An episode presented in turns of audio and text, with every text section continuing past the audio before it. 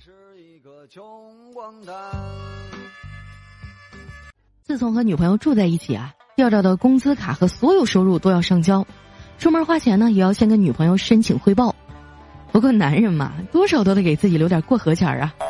调调的私房钱啊就藏在书架上的两本字典里为了安全起见啊还附上了一张纸条上面写着亲爱的老婆我一定要在你生日的时候存够钱给你买个大钻戒。